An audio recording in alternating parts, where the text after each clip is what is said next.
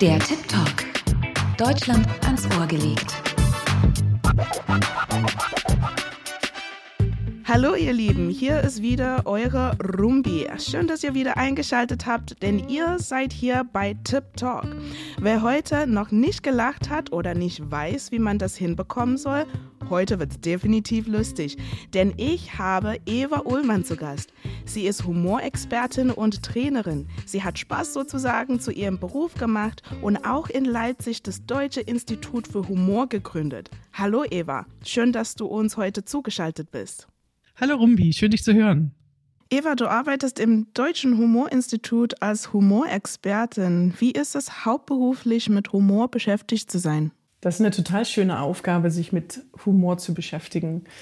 Denn ich treffe natürlich viele Menschen, die ich frage, worüber sie lachen, mit denen ich humorvolle Dinge ausprobiere, die oft auch aus dem Seminar gehen und sagen, oh, ich habe lange nicht mehr so gelacht, es tut so gut. Das heißt, es ist ein total schöner Beruf, weil es ein angenehmes Thema.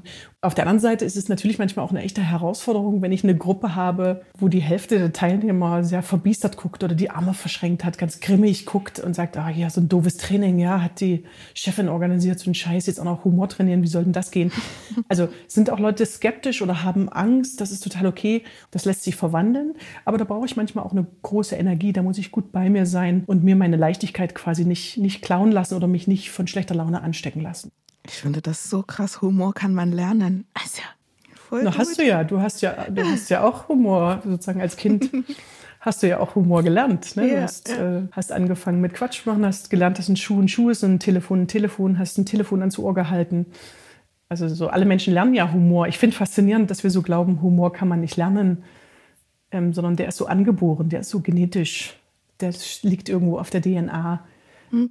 Würdest du sagen, ähm, dass der Humor in unserer Gesellschaft weniger wird? Ich finde eher, dass er mehr wird, zumindest was den Arbeitskontext angeht. Mhm. Also, dass Menschen sagen, ich verbringe acht bis zehn oder zwölf Stunden am Tag im Arbeitsleben. Ich möchte auch Spaß haben. Ich bin da mit Kollegen, die ich mag. Ich möchte da auch Spaß machen dürfen und trotzdem mache ich eine High Performance.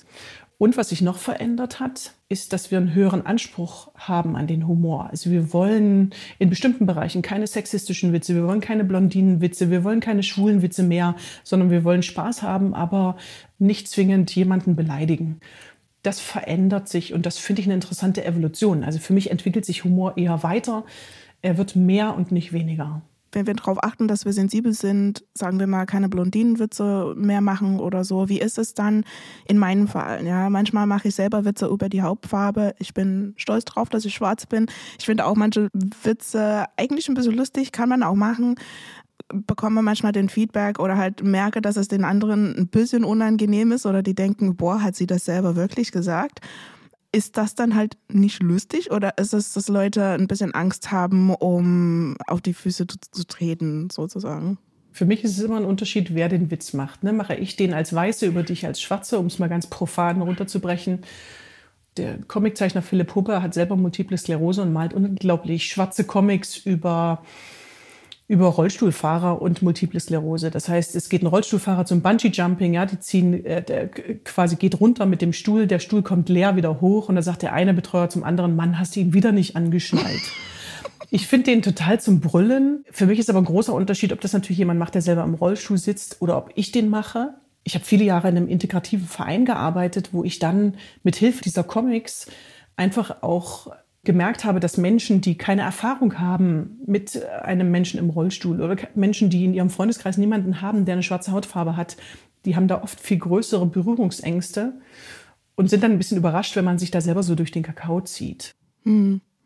Wir waren äh, am Wochenende in Mecklenburg-Vorpommern mit äh, einer Gruppe von Freunden und die wollten auch ein paar Witze erzählen. Und da hatte eine gerufen bzw. gefragt, ähm, was ist rund und braun und rollt den Berg runter?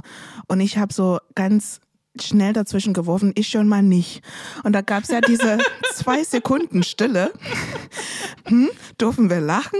Diese mhm. zwei Sekunden an sich waren total lustig. Wir sind dann alle wirklich auf den Boden gerollt, also zum Tod gelacht. Großartig. Übrigens, äh, die Antwort auf den, den Witz, was ist rund und ähm, Oh ja, rollt den Berg runter. Äh, genau, es ist ein Kugelschreiber. Ah ja. Das ist so, äh, ja, mein Sohn erzählt eigentlich, ne, was äh, warum heißt ein Löwe Löwe? Weil er durch die Steppe löft. Ja, kriegt man. Ich, ich finde es auch noch lustig, ja. Viele Erwachsene finden es nicht mehr lustig, aber das ist so unser Witzeniveau gerade zu Hause. Könnte ich den ganzen Tag machen. Ja. Ich habe auch einen Deutsche Bahnwitz, aber ich weiß nicht, ob der ankommt. Ach komm, ich habe auch noch eine schöne Geschichte aus der Deutschen Bahn. Mhm. Du zuerst. Also ja, das war der Witz. Ach, Ach siehste, sehr schön. Äh, äh, meine Damen und Herren, äh, die Humorexpertin demonstriert Ihnen hier die lange Leitung.